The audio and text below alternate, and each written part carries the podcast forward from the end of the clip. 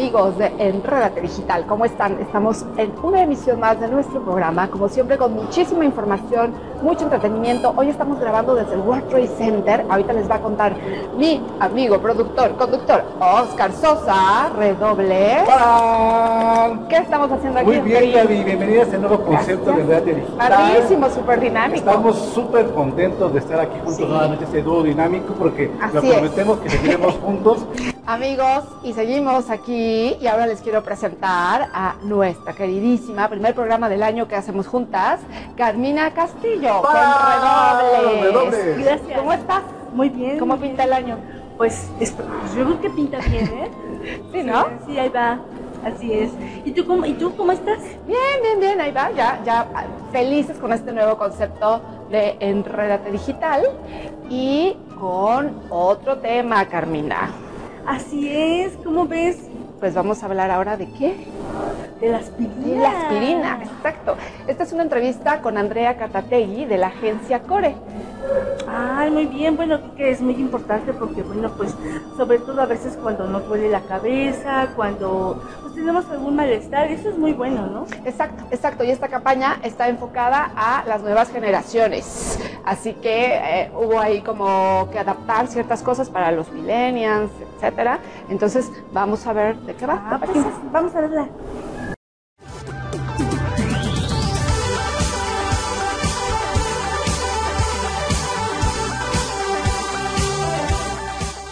Y, eh, bueno, ¿cómo, ¿cómo llega esta campaña? ¿Cómo la haces para poder diseñar una estrategia para lo que hiciste con aspirina?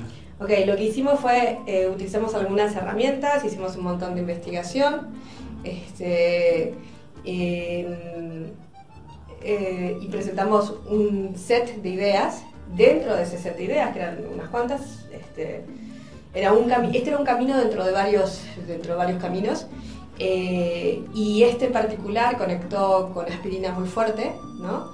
Eh, entonces eh, fue un proceso muy largo porque en realidad creo que el pitch debe haber sido en febrero eh, y el proceso de arrancar realmente digo, este, o sea, terminamos la campaña en noviembre, ¿no? Entonces digo, fue casi todo un año de trabajo donde si bien la idea original no sufrió grandes modificaciones, este, sí se fueron haciendo muchos muchos ajustes. El- la posición que tomamos con esta campaña digo, fue un poco de liderar a las otras agencias, porque la idea era nuestra, la estrategia era nuestra, entonces empujamos muy fuerte eh, de hacer ciertas cosas, algunas batallas las ganamos, otras las perdimos, ¿no?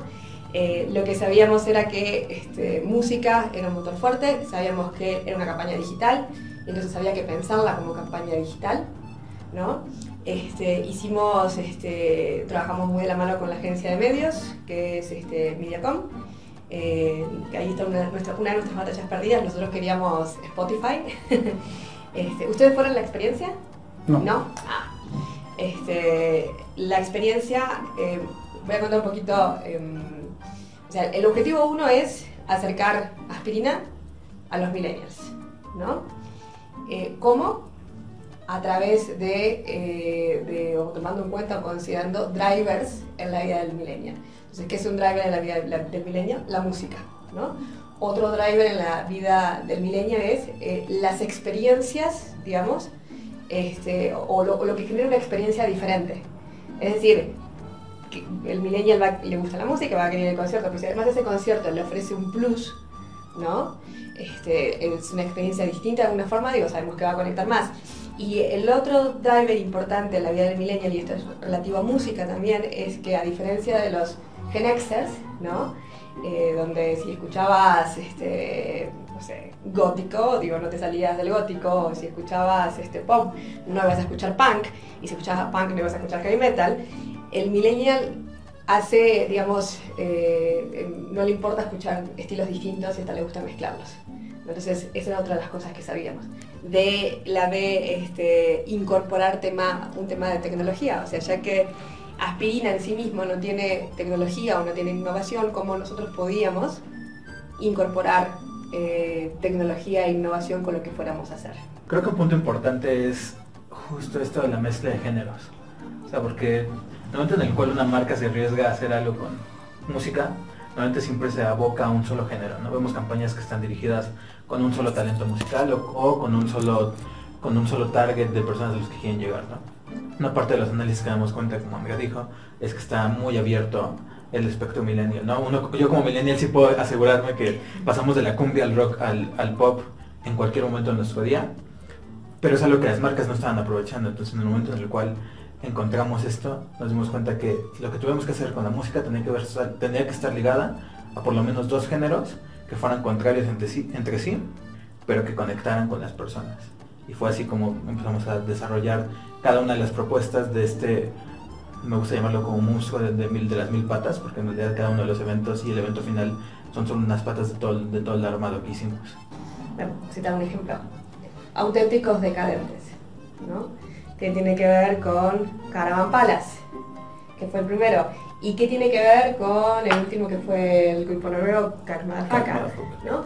O sea, entonces digo, ok, lo que teníamos que hacer es porque Millennial es tan amplio, ¿no? Y además tiene gente de 25 años, pero tiene gente de 35.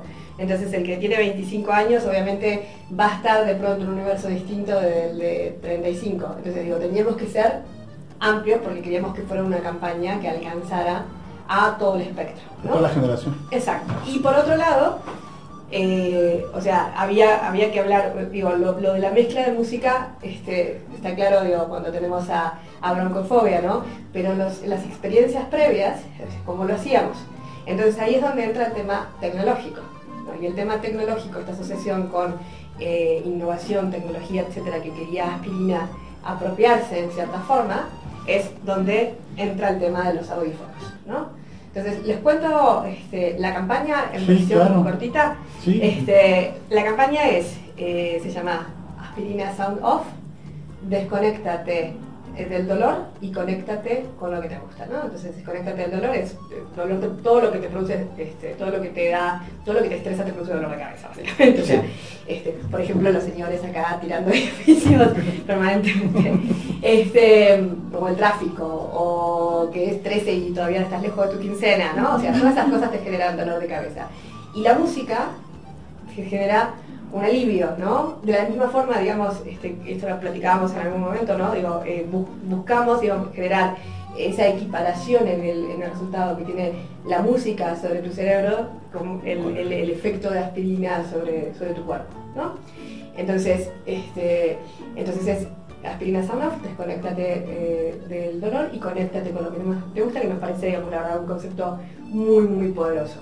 Entonces, ¿Cómo entramos con el tema? El tema música estaba claro, que teníamos que hacer algo en festivales, teníamos que buscar distintos tipos de música y después incorporar el tema de los audífonos. Los audífonos son una tecnología que te permite, este, con una palanquita, poder escuchar distintas cosas. ¿no? Son los audífonos inalámbricos. Este, si ahora tuviéramos los audífonos y estuvieran conectados este, a una consola, yo podría estar escuchando algo y ustedes podrían estar escuchando algo distinto o escuchar lo que yo estoy escuchando, ¿no? Eh, cómo lo llevamos, eh, esto tuvo distintas etapas. Entonces una primera etapa era hablar de aspirina sound off, ¿no? Hablar de aspirina, del, de, aspirina sound off, del concepto, ¿no? Y, del claim de campaña. Y eso tenía, digamos, eh, una expresión a través de digital, donde hicimos algo, este, hicimos una serie de videos en YouTube, este, tuvimos comunicación en Sopitas, en los 40, este, eh, después lo otro fueron una, campaña de PR muy, muy importante. Todo para que, bueno, había un sitio, eh, un sitio web, un landing, eh, todo para qué, para que invitar a la gente que iba a ir a experiencias en el Plaza Condesa supiera que antes de ciertos conciertos íbamos a estar haciendo la experiencia de Aspirina Sound ¿no? y entonces, ok, primer concierto, Caravan Palace, y lo comunicamos que íbamos a estar ahí, ¿Qué es lo que iba a haber ahí? Y ahí es donde entra también la mezcla. Iba a haber dos DJs, ¿no? distintos entre sí, pero que con puntos de contacto con la banda que estaba, iba a tocar más adelante. Y entonces, previo al concierto, digamos que se hacía una mini fiesta dentro del, plaza. Pero una mini fiesta con la característica de que este, no puedas escuchar los DJs a menos que tengas los audífonos. ¿no?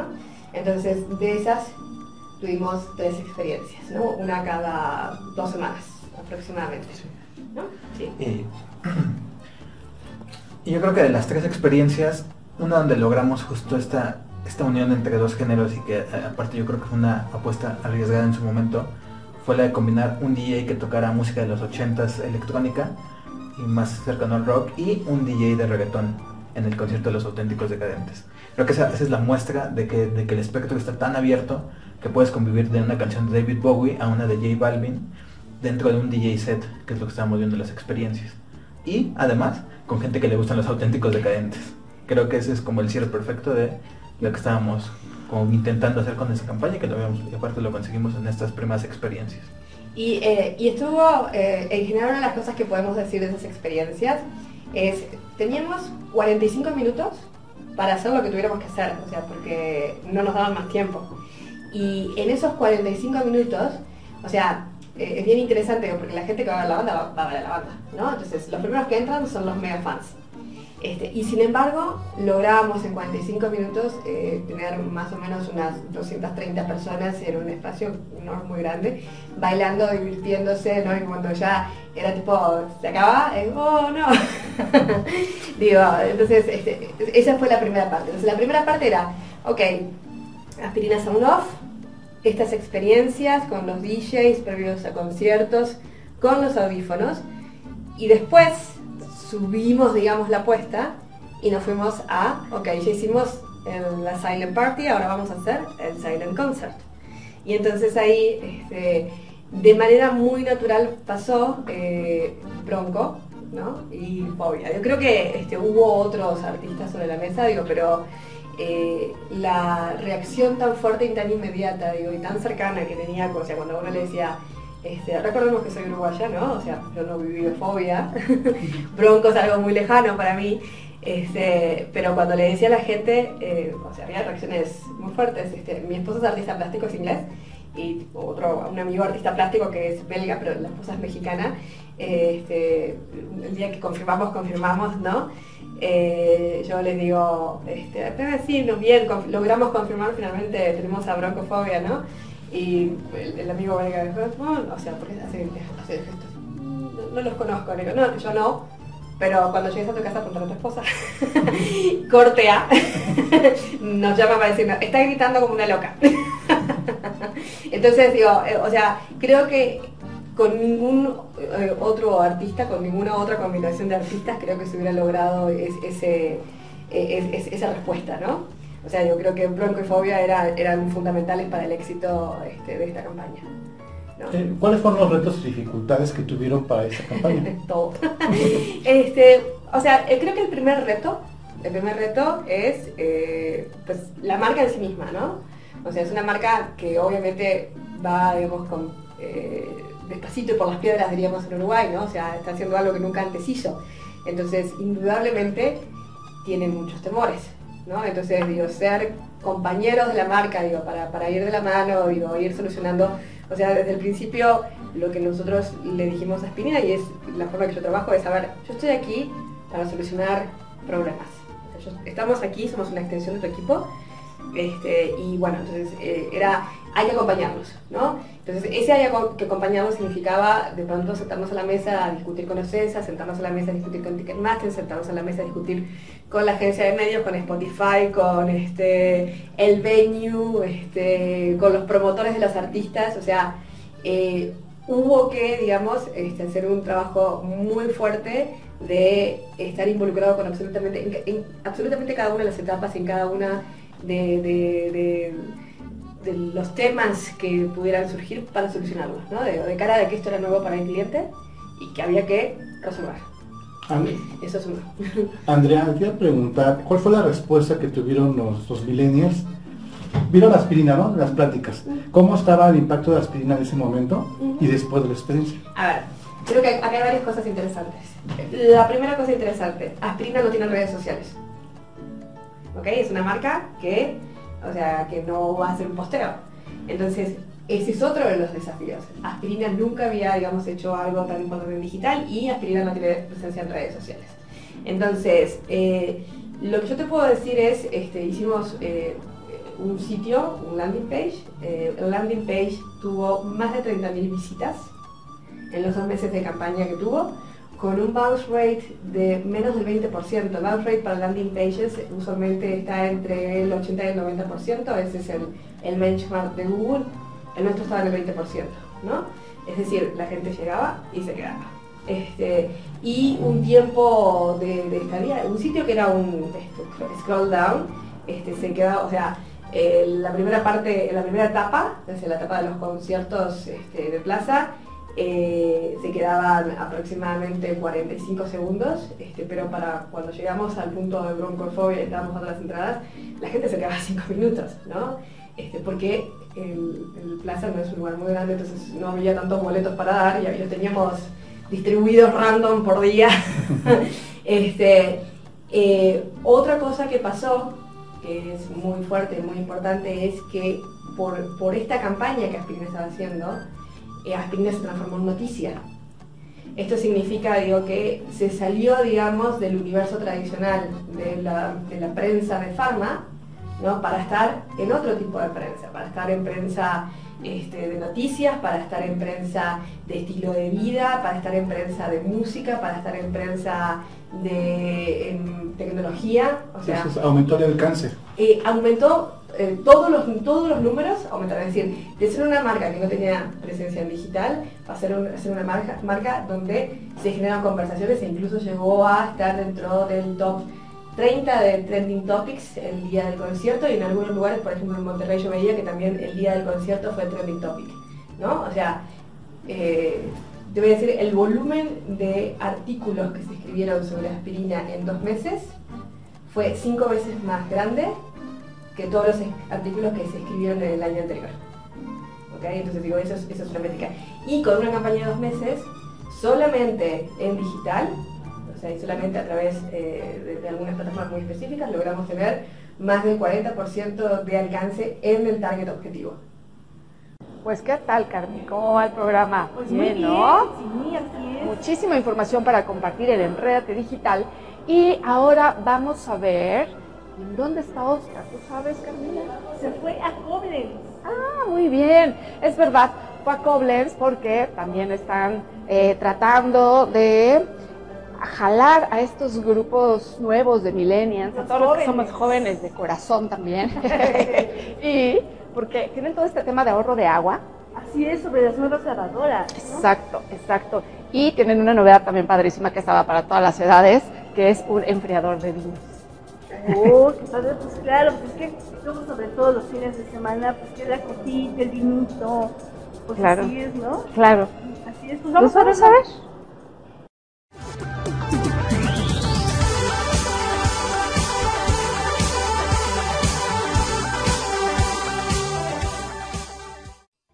Pensar en Koblenz es visualizar toda una historia de más de 60 años en el mercado mexicano. Es imposible olvidar cada uno de sus productos que hemos visto en nuestros hogares entre generaciones. Evidentemente, los tiempos cambian y las exigencias de los consumidores son las tendencias actuales. Aunque han llegado más industrias al país con una competencia sin igual, Koblenz acepta el reto se integra la pelea internacional para las nuevas exigencias del mercado. Como parte de una estrategia comercial arriesgada y loable, lanza mediante su sitio web un conjunto de productos electrodomésticos. La producción de Enredate Digital visitó las instalaciones de la empresa internacional que desde 1959 se consolida en el país. En esta ocasión, la compañía nos presentó su línea de estufas y lavadoras. Para ello, Cristina Castellanos, gerente de línea blanca de Koblenz, explica los beneficios de adquirir una estufa de la compañía líder mundial en la producción de electrodomésticos. La línea de estufas que tenemos es básicamente 30 pulgadas. Eh, tenemos eh, línea de piso, así se llama porque van al piso, de empotre, que necesitan un mueble especial para colocarlas, y básicamente es el catálogo que tenemos, con copete y con café. Y es lo que manejamos. 30 eh, pulgadas se refiere al 80% de la industria de estufas. Somos los únicos con eh, una estufa que tiene un control eh, digital, un control touch, para manejar lo que son las funciones de horno y de asador eléctrico. Somos la única estufa que con luz en las perillas indicamos que quemador de la estufa está prendido. Somos la única estufa con una cubierta de cerámica negra que no se raya, no se decolora, no se mancha, entonces tu producto se va a ver siempre como nuevo. Somos una, una estufa pensada en que el consumidor la limpie fácilmente, que es una de las cosas que necesita en estufas. Este, somos una estufa pensada en que sea también muy durable, que tenga un diseño muy bonito, que no pase de moda. Y básicamente te diría que en estufas vamos en, la vanguardia en todo lo que es la categoría. Sí tenemos atributos que nos hacen muy diferente y que incluso la competencia nos ha copiado.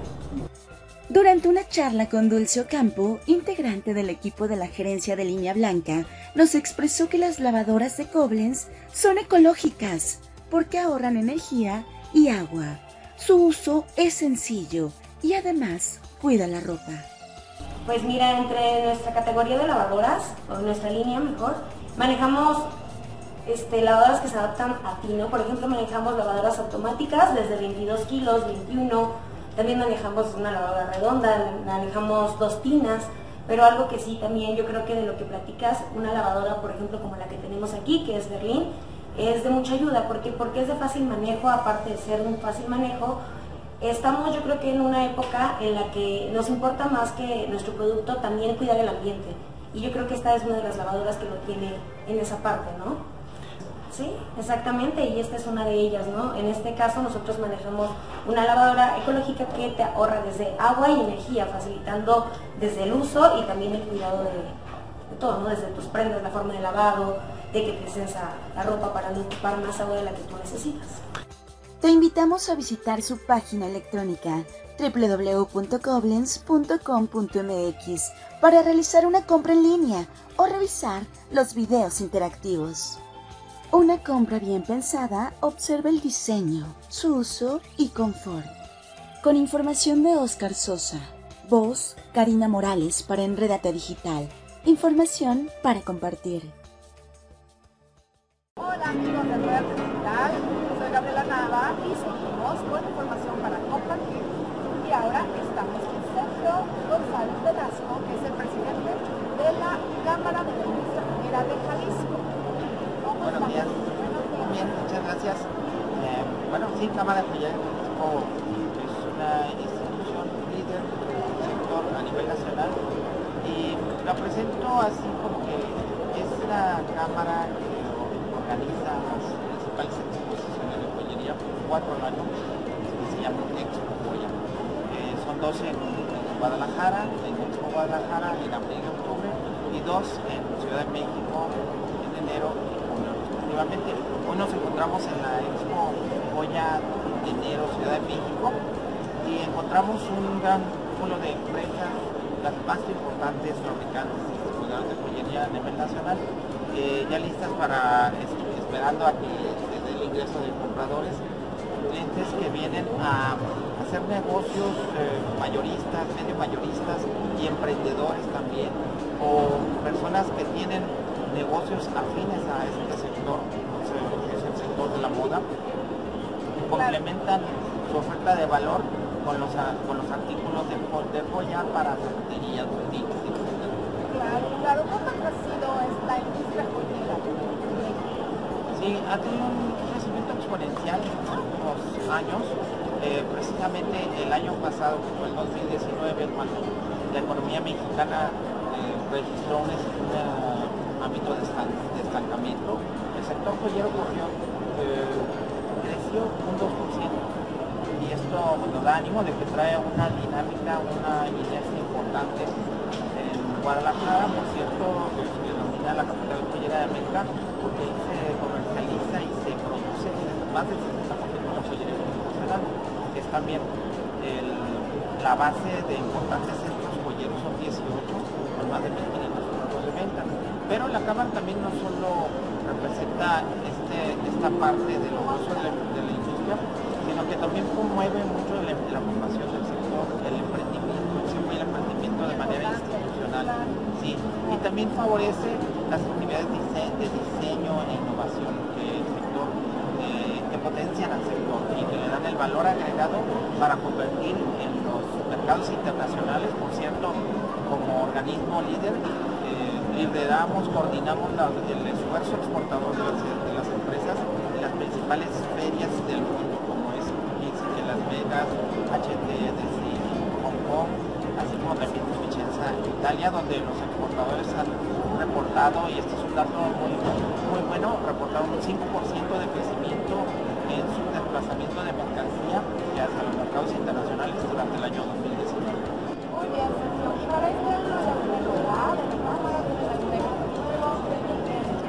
Sí, esa es una muy buena pregunta porque este año Cámara de Disco está organizando y convocando al primer Congreso Nacional Joyero en el país.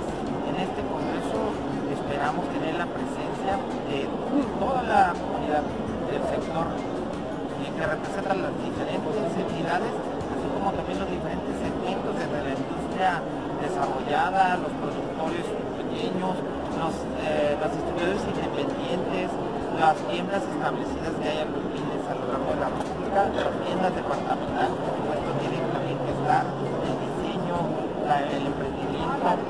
Entonces, en este congreso pensamos juntar primero a todo el sector nacional para formarlo, para, unificar criterios, que se viertan ahí las expresiones y se determine el estado de, la industria para también manifestarlo y involucrar la parte gubernamental y obtener una mucho mayor influencia en las políticas gubernamentales para que se atienda de manera más apropiada al sector.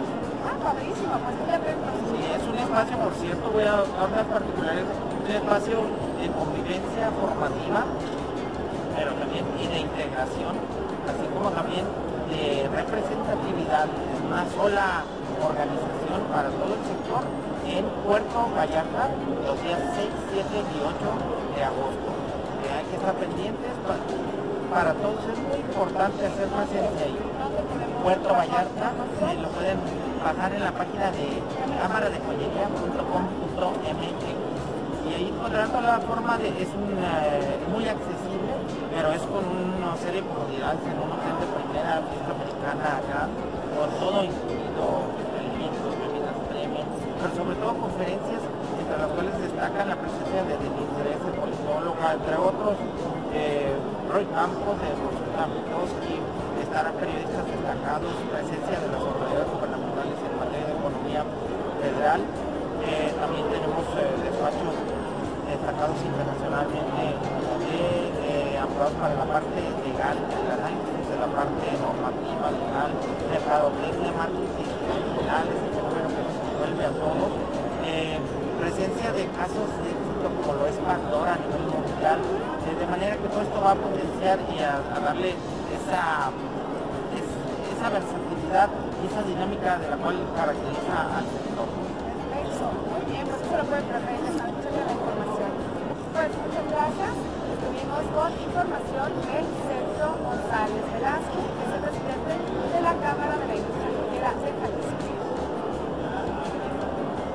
Estamos de regreso amigos de Rate Digital y ¿qué creen? Una entrevista padrísima que tuvo Gaby aquí en el sector joyero de Guadalajara y pues ¿cómo ves Gaby? Padrísimo, la verdad es que está buenísimo cómo crece esta industria y lo bien organizados que están. Eh, entonces eso como que dan ganas de organizarnos y de mucha esperanza, que el país la verdad es que sí tiene como muchas maneras de donde crecer y mucha gente creativa y emprendedora. Y, si hablamos acerca de crecimiento, también hay que hablar de historia. Así es. Tenemos nuestra sección en realidad en la historia, donde ya saben que Carmina anda también paseándose por todos Ay, lados, sí, igual que todo el set de Enrate Digital. ¿Y qué crees que dónde fue?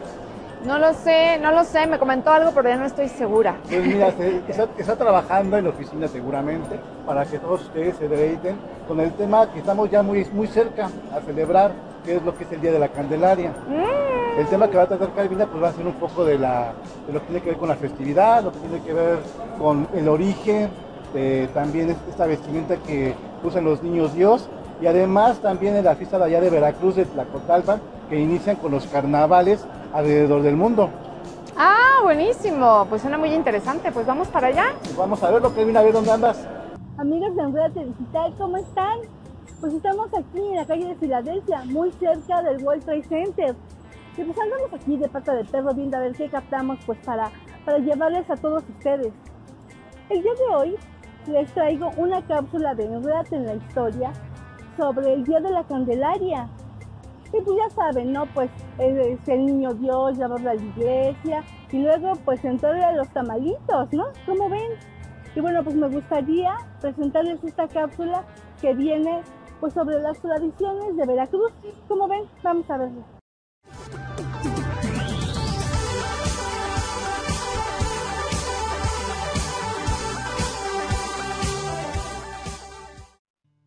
Cada año festejamos el 2 de febrero, Día de la Candelaria. Como ya es tradición entre los católicos, se presenta el Niño Dios en la iglesia vestido de algún santo. Por la tarde se ofrecen tamales en su honor, aunque también se celebra que el 6 de enero quien sacó el muñeco en la rosca de reyes prepara tamales acompañados de un chocolate o café. Esta costumbre tiene rasgos de la cultura prehispánica católica y judía. Pero televidentes, ¿ustedes saben de dónde vienen todas estas tradiciones? Aquí les presentamos los detalles. Pongan mucha atención. El 2 de febrero se cumplen los 40 días después del nacimiento de Jesús. La Virgen María se purifica tras el nacimiento del niño Dios llevando candelas o luz a la iglesia para que éstas sean bendecidas. Y de aquí la tradición de las abuelas o de nuestras madres al nacer su hijo guardaban la cuarentena para posteriormente ir a la iglesia a dar gracias. Sin embargo, dicha creencia se está perdiendo debido a la vida tan ajetreada de las grandes ciudades. A la llegada de esta tradición católica a México, con la conquista, dicha fecha coincidía con el inicio de la temporada de siembra. Los mexicas llevaban el maíz a bendecir, que sería sembrado como tributo a los dioses Quetzalcoatl, Tlaloc el dios de la lluvia, y Chalchihuitlicue de los lagos y corrientes de agua, ofreciendo tributo a sus dioses para lograr buenas cosechas. También en varios estados se tiene la costumbre de realizar una procesión dedicada a la Virgen, acompañada con pirotecnia, pues se cree que la Madre de Dios es protagonista de esta celebración. Al fusionarse ambas culturas, se logró un sincretismo único, que hasta hoy en día prevalece. La bendición del maíz ante sus dioses, junto al rito de la Virgen, se transformó en comer tamales, un platillo típico de la gastronomía mesoamericana, preparado a base de maíz, rellenos de mole, salsa verde, con su pollo o carne de puerco, o de dulce para los niños. En la actualidad, otra tradición es la de pagar los tamales quienes se sacaron el niño Dios en la rosca de reyes el 6 de enero y se convierten automáticamente en madrina o padrino del niño. Al conocer los tres reyes magos al niño Jesús llamada Epifanía, o sea manifestación, esto simboliza la rosca de reyes. Amigos de Enredate Digital, con el paso de los siglos, la celebración del 2 de febrero se ha consolidado hasta llegar a nuestros días donde quizá sin darnos cuenta estamos celebrando la fusión de nuestras raíces cristianas y las prehispánicas. Con información de Carmina Castillo y producción de Oscar Sosa, para Enredate Digital, información para compartir. Y radio escuchas televidentes de Enredate Digital, estamos aquí nuevamente, aquí en esta Expo Joyería 2020, aquí en el World Trade Center. Estamos transmitiendo pues aquí en estos escenarios tan bellos tiene que ver con el estilo, con la vestimenta de la gente, con algún souvenir que tiene que usar siempre una mujer, un hombre para que esté con una tendencia bella. y para eso quiero presentarte, Gaby, en tu sección, Enredate con estilo. Así es. Esta vez, Oscarín, en Enredate con estilo, tenemos como todas las tendencias que hay también, pero en cuestión de belleza. Lo que hay, ya saben, de microblading, eh, tratamientos para quitar las manchas, masajitos, cabello, todo eso. Nos vamos a ir a un salón de belleza y spa para que vean qué es lo nuevo este 2020. ¿Cómo te pinta? ¿Hay nuevas tendencias? ¿Qué pasa con el cabello? ¿Cómo es que me puedo eh, tener cuidado? ¿También para los hombres o nada más para las mujeres? No, también para hombres y para mujeres, pero sobre todo está el rollo de los masajes. de esta como, eh, eh, la tendencia es como muy holística, como eres bello, pero tienes que ser bello primero por dentro, sí importa el corte de cabello, pero primero ser bello por dentro y estar bien y estar relajado, hacerte tu masajito y luego de ahí ya pasas a microblading si te quieres tatuar la ceja, los labios, cortes de cabello, etcétera. ¿Y para eso a dónde te fuiste, Gaby? Ah, pues nos fuimos al salón Michael Thomas, que está en la colonia del Valle o Narvarte, en la calle de Uxmal 880, y van a ver ahí, ahí todo lo que necesitan para salir guapísimas. Bueno, pues invita a nuestro auditorio a que vean tu trabajo en esta hermosa casa. Así es, vengan a ver, vamos a ver cuáles son las tendencias en masaje. Sobre todo la onda es a partir de un masaje, de un facial, entonces hacernos un corte bonito, hacernos microbaños bonito, pero hay que hacerlo todo holístico y todo integral. Pues ya saben amigos de Nota Digital, información para compartir.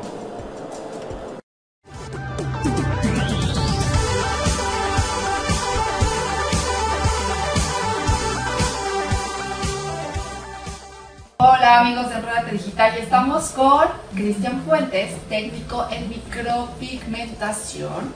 Y ahora, bueno, siempre hablamos de las cejas, siempre hablamos de los labios, del delineado, pero ahora nos va a platicar también sobre algo que también hace muy bien, que es justo quitar con la micro, micropigmentación las manchitas de sol, baño, estrías. ¿Qué más? Eh, eh, también quitamos eh, cicatrices, eh, verrugas, eh, quistes, blanquiscos, eh, puntos rubí. ¿Qué es Eh, punto rubí? Los puntos rubí son esos puntitos rojos que nos salen a casi todo el mundo. son los puntos rojos, salen pues, en la boca, en brazos. Ajá. Esos son, están rellenos de sangre, para no hacerlo Ah. rellenos de sangre, esos también se, se eliminan se- desde la raíz y se garantiza que no vuelvan a salir. Ok. Todos los tratamientos que te platico en cuanto a la piel se tratan por medio de plasma, ujú, que es el cuarto estado de la materia, es una pluma, eh, es un cauterizador, Ajá. pero esa chispita que genera eh, para, revive la piel, Ok. pica y revive el colágeno. Tiene un radio de alcance y ese radio de alcance hace que extienda la piel. Muy bien, pues Cristian está aquí en Michael Thomas, que estamos en Uxmal 880, pero además en dónde te puede encontrar la gente, tienes tus redes sociales, tu página, tu fanpage. Eh, sí, fanpage es MCF, micropigmentación estética facial. Y eh, mi ubicación adicional a esta, estoy en Bosques de Asia número 3, en Bosques de Aragón. Ah, buenísimo, para tener opciones, está Mm. más céntrica, pero si están en Aragón. Sí, Aragón o aquí también. Ah, perfecto, muy bien. Muchas gracias Cristian. Gracias a ti. A tus redes sociales, pero estás como MC, MCF, F, micropigmentación estética facial. ahí se las ponemos. Y ahí viene la página web, también la dirección de la tu web. Ahí viene. número y todo. Mm, Sí, ahí viene muy completa la información en la página web. Perfecto. Entonces ahí lo vamos a poner de todas maneras. Muchas gracias. Gracias, Cristian. Hola amigos de Enredate Digital. Seguimos en Michael Thomas y ahora estamos en la parte de masajitos. Y estamos con Sonia Pineda y ella Hola. nos va a platicar. ¿Cómo estás, Sonia? Muy bien, muy bien. Cuéntanos. Bueno, obviamente ella es la especialista en masajes. ¿Cómo se llama tu, tu cuál es tu título nobiliario? Mi título es masajista psicocorporal. No trabajo tanto el tema del masaje, pero también es como hacer también una lectura corporal. Ciertas zonas que te pueden llegar a doler, a lo mejor traes ahí algunos temas emocionales, en los cuales este, pues, tienes que ir al fondo o al origen de, de la problemática. Sería el tema en, en una persona que se quiere dar masaje. Entonces sí tomar eh, conciencia de que nuestro cuerpo es nuestra herramienta principalmente para poder funcionar en todos los sentidos, Sí. nos va a llevar a un tema de salud. En tendencia yo podría decirte que va unida la, la terapia de masaje con toda la medicina holística o integral, todos los elementos que la puedan complementar para hacerla eh, superior, para crecerla y como nosotros seres humanos hacernos más íntegros en todos los sentidos de, nuestra vida, porque no solamente es una terapia física, sino también eh, viene siendo terapéutica, ya que maneja el tema de la psicología, el tema de las emociones y la estructura física de nosotros mismos para reconocernos y reconocer nuestros dolores y nuestros malestares. Hola amigos, seguimos con Irma Luna. Seguimos en Michael Thomas y se acuerdan de Irma Luna que ya estuvo con nosotros en hace como seis meses, ¿no? Y nos estuvo hablando sobre tendencias y ahora nos va a volver a platicar sobre tendencias en alaciados y en tintes.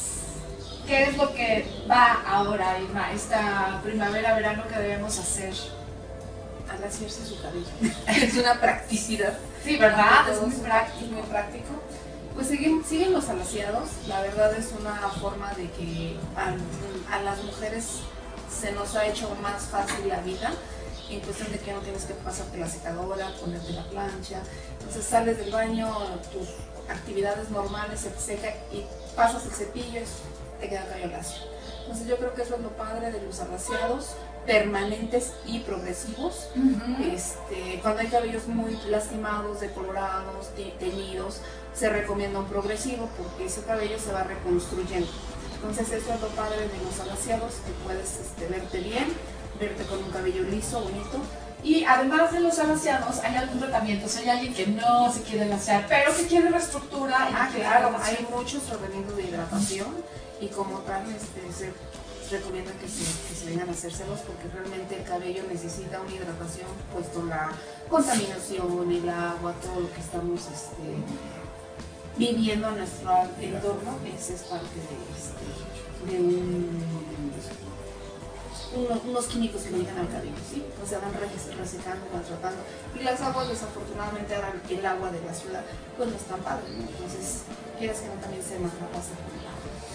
No necesariamente, hay cabellos que normalmente vuelven a su estructura natural, pero sí van haciendo un ligero alaciado mínimo, pero eh, hidratantes no te van a cambiar la estructura cabello. Ok, Progresivos sí te cambian la estructura cabello. ok, perfecto.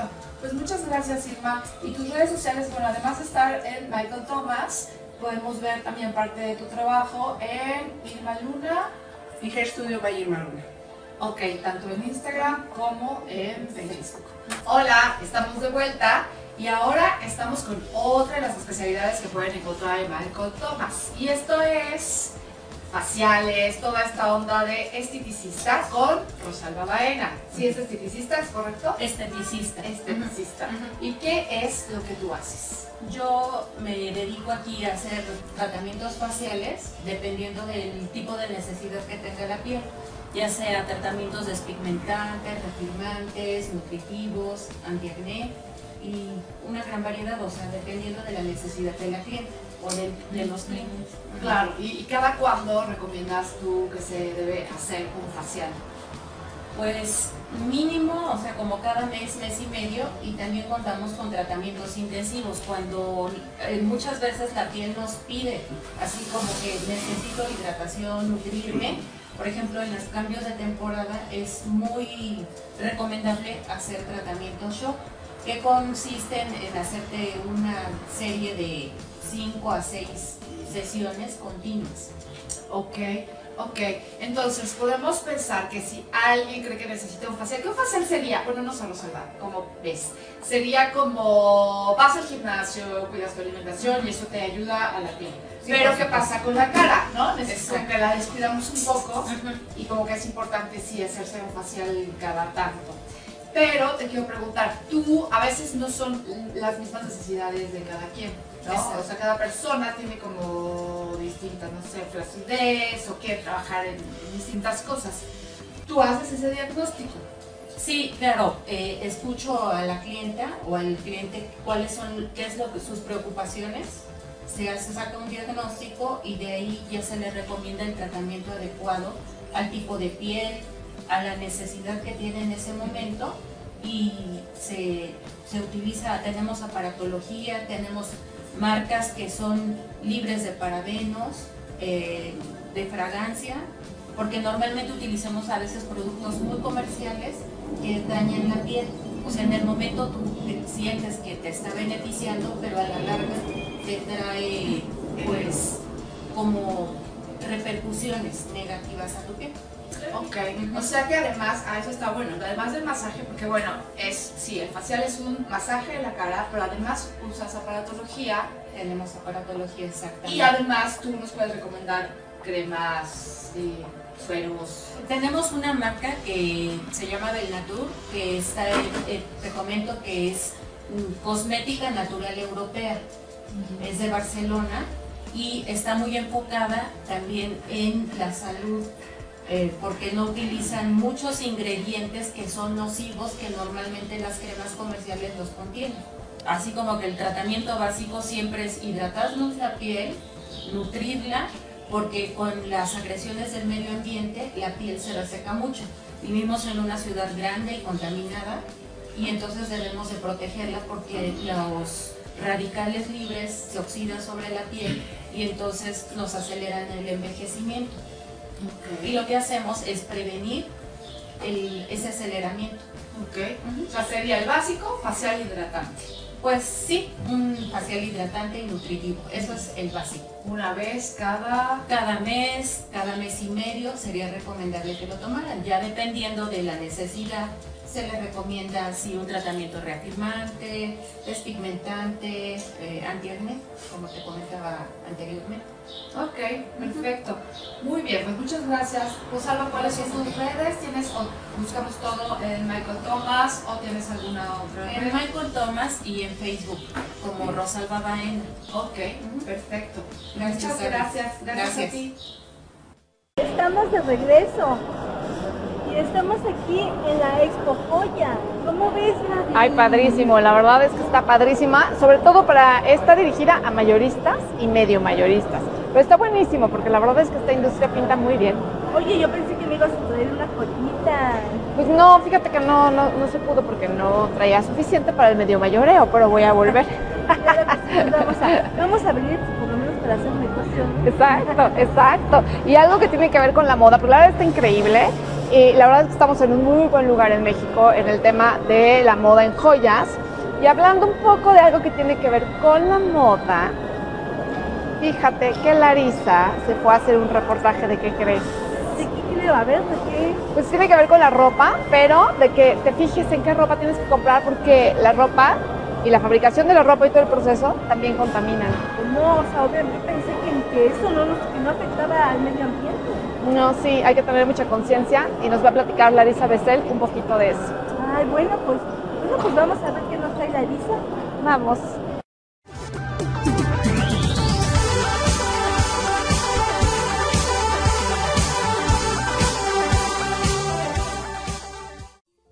Cuando la palabra contaminación viene a nuestra mente, evoca las imágenes referentes a fábricas manufactureras. Incluso los automóviles son acusados de dañar el medio ambiente. A todos nos gusta estrenar ropa nueva y estar vestidos con las últimas tendencias de la moda. El documental The True Cost, el verdadero costo, afirma que la industria del vestido tiene el lugar número 3 como los gremios más contaminantes del mundo. La alarma se gesta en todo el planeta cuando se tiene el conocimiento de que los jeans, camisetas, pantalones, faldas, vestidos, zapatos, bolsos de todo tipo, manteles, sábanas, cortinas, etc., se convierten en productos desechables al tener una duración aproximada de tres años. Ahora te explicamos brevemente las razones por las cuales la industria del vestido contamina a gran escala. Muchas de las prendas que usamos están hechas de fibras sintéticas como el poliéster, el nylon, el rayón o el acrílico, por lo tanto no son biodegradables. Pueden tardar hasta 200 años en descomponerse, utilizan energía, millones de litros de agua, tintes y químicos que van a dar al mar.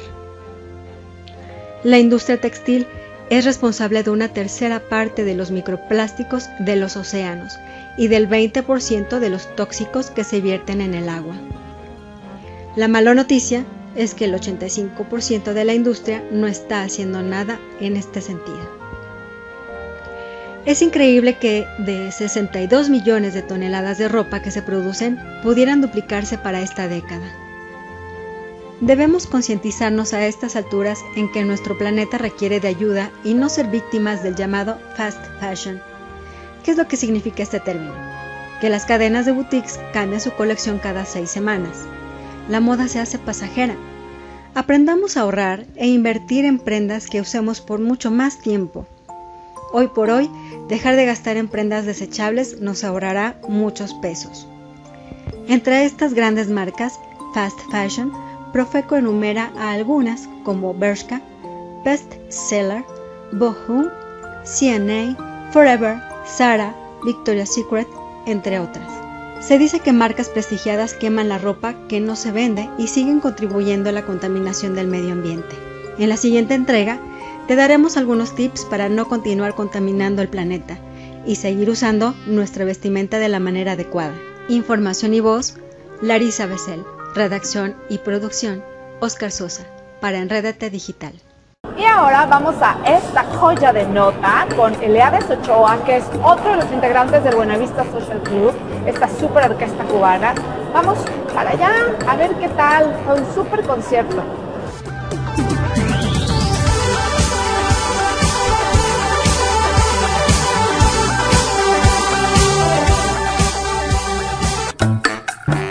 La música cubana de regreso a México. Los lazos de amistad entre las dos naciones latinoamericanas vuelven a sincronizarse en las composiciones de Agustín Lara. El cantautor de la isla caribeña y exintegrante de la agrupación Buenavista Social Club, Eliades Ochoa, regresa a tierras aztecas para interpretar la canción del Flaco de Oro, como la nube se impone al sol. Para el guitarrista, la identidad del mexicano sigue siendo el mariachi y sus tradicionales sones. Aunque las personas escuchen otros géneros musicales, las raíces permanecen en cada región del mundo. Cuba no es la excepción, y las nuevas generaciones continúan con el legado. La isla tiene un corazón musical. Por todos lados aparecen personas bailando y cantando rumba. Eliades Ochoa presentó el pasado 29 de enero un concierto denominado Vamos a bailar un son en el Teatro Metropolitan de la Ciudad de México. Todas las generaciones pudieron deleitarse en los recuerdos del cantante cubano Eliades Ochoa.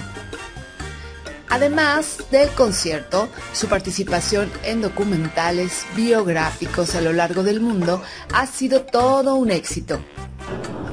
Vamos a bailar un un bolero para el disco de hicimos Pablito Belané, la canción de Oxidada. Hay una canción muy cómica de Nico Saquito, La perra de Parga.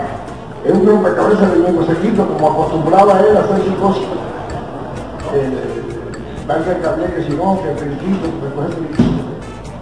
que. Está por ahí con una versión un poco más moderna Moderna no, yo no diría como un poco más, eh, con más riqueza musical. Te invitamos a seguir las notas de Enredate Digital para estar atento de las próximas noticias del cantante cubano Eleades Ochoa. Con información de Oscar Sosa, voz Gabriela Nava, para Enredate Digital, información para compartir.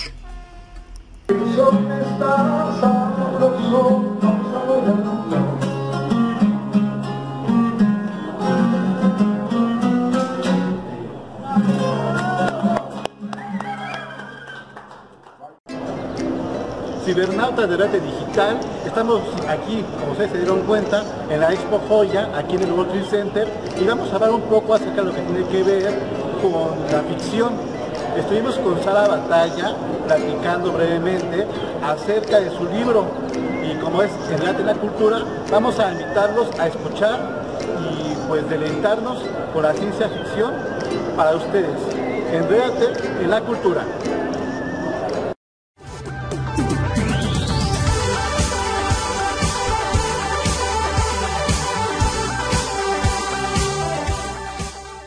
Ese, personaje tiene qué bondades y qué también dificultades y también qué malos puntos tiene.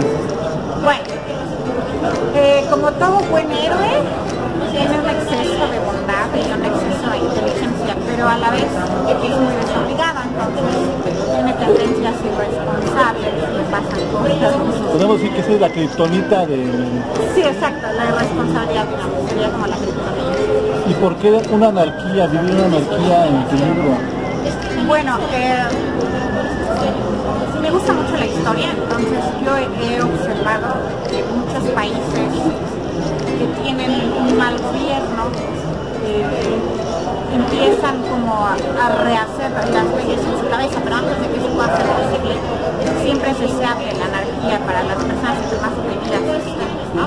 Entre la ley más eh, para abajo que para arriba. Entonces, yo quería experimentar eso, pero no a un nivel país o, o planeta, sino lo que hice fue reproducirlo en 30 sistemas solares. Sara Batalla, ¿qué lee aparte de lo que escribe? Yo leo todo, no soy, yo no discrimino. Ahorita estoy picadísima con la tecnología. Cuando estaba haciendo el libro estaba muy con, la historia sumeria. Eh, también estoy leyendo a Kafka, estoy leyendo eh, Un Mundo Feliz, estoy leyendo ahorita a Stephen King, como que mezclo estaba eh, leyendo un libro inspirado en otras estrategias de Cáspara, todo al mismo tiempo. Eh, los escritores mexicanos, ¿qué diferencia, qué algo común tiene con el resto del mundo? ¿Común?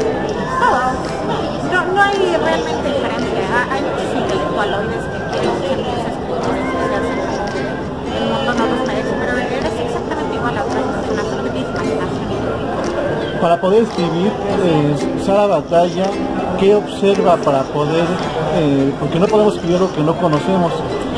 Entonces, eh, ¿qué ¿cuál es su mundo el que está observando Sara Batalla para poderlo escribir?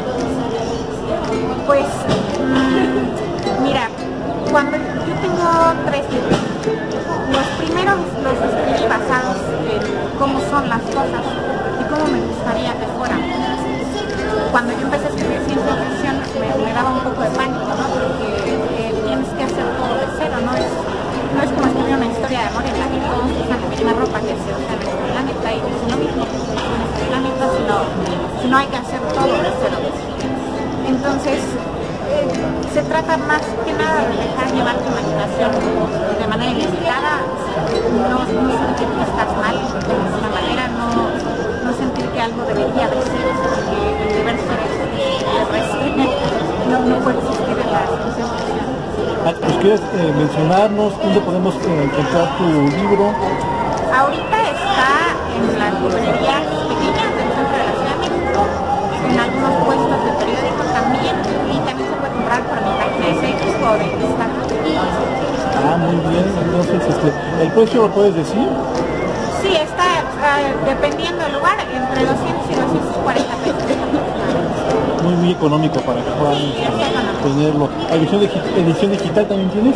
Sí, también en Amazon, igual eh, Marvel y los padres de la anarquía, ahí Muy bien, ¿tienes redes sociales para que te sigan? Sí, es, eh, en Facebook estoy como Batalla, en Instagram es e.batalla, eh, y ahorita no estoy manejando Twitter, pero es igual es batalla. Entonces, alguien que te quiera eh, buscar para un proyecto, para que yo, no sé, hacer otro tipo de, de, de, trabajos que tienen que ir con tu profesión. Claro, eh, eso podrían escribirme al correo electrónico que es estefanía.batalla.gmail.com o igual en la página de Facebook. Televidentes de Enredate Digital y Radio Escuchas de Tendencia Radio, estamos de regreso aquí en su programa Enredate Digital para que puedan disfrutar nuevamente de valiosos reportajes, notas, cápsulas y ahora Carmina Castillo se fue al sur de la Ciudad de México a una nevería. ¿Ustedes saben para qué? Bueno, esa nevería apoya a las personas adultas mayores mediante la venta de sus helados. Vamos a ver qué nos trae Carmina y vamos a disfrutar esta información para compartir.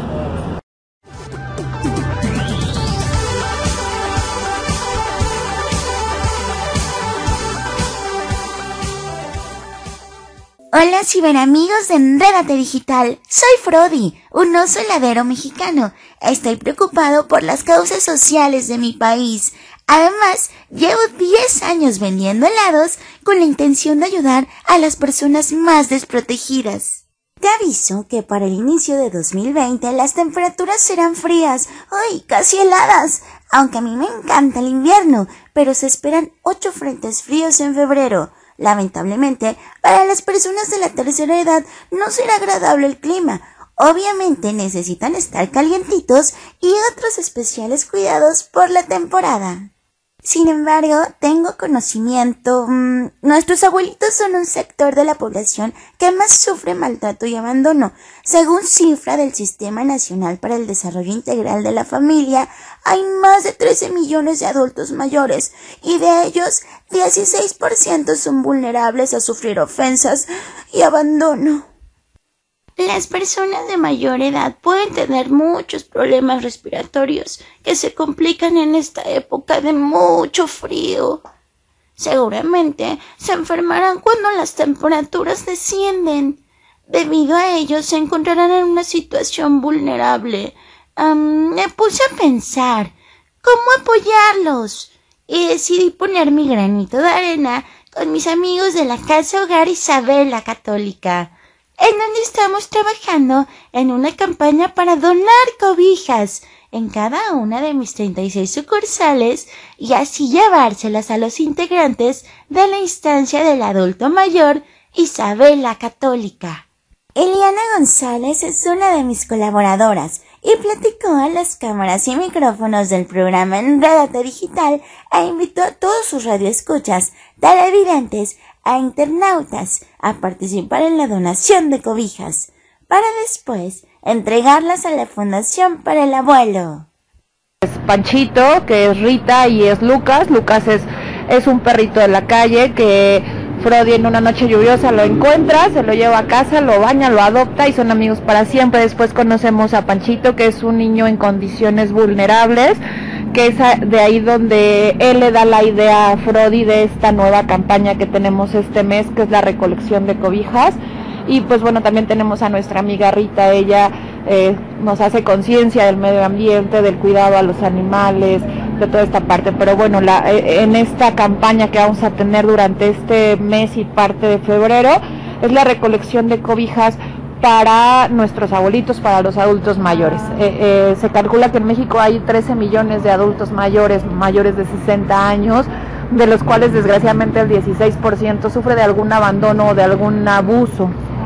Entonces, en conjunto y de la mano con la Fundación eh, Un Hogar para el Abuelo, pues bueno, lanzamos esta campaña en donde esperamos que todos nuestros clientes y amigos se unan trayéndonos cobijas eh, o frazadas nuevas o en excelente eh, estado, perdón, a cualquiera de nuestras 38 sucursales. Vamos a estar eh, recibiendo más o menos hasta la segunda semana de febrero para poder hacer la entrega de, próxima a la Fundación Un Hogar para el Abuelo. Sígueme en mis redes sociales en Facebook, Instagram, Twitter y ubica tu sucursal más cercana con tu código postal en frodi.com.mx. Acompáñame a participar en esta gran causa.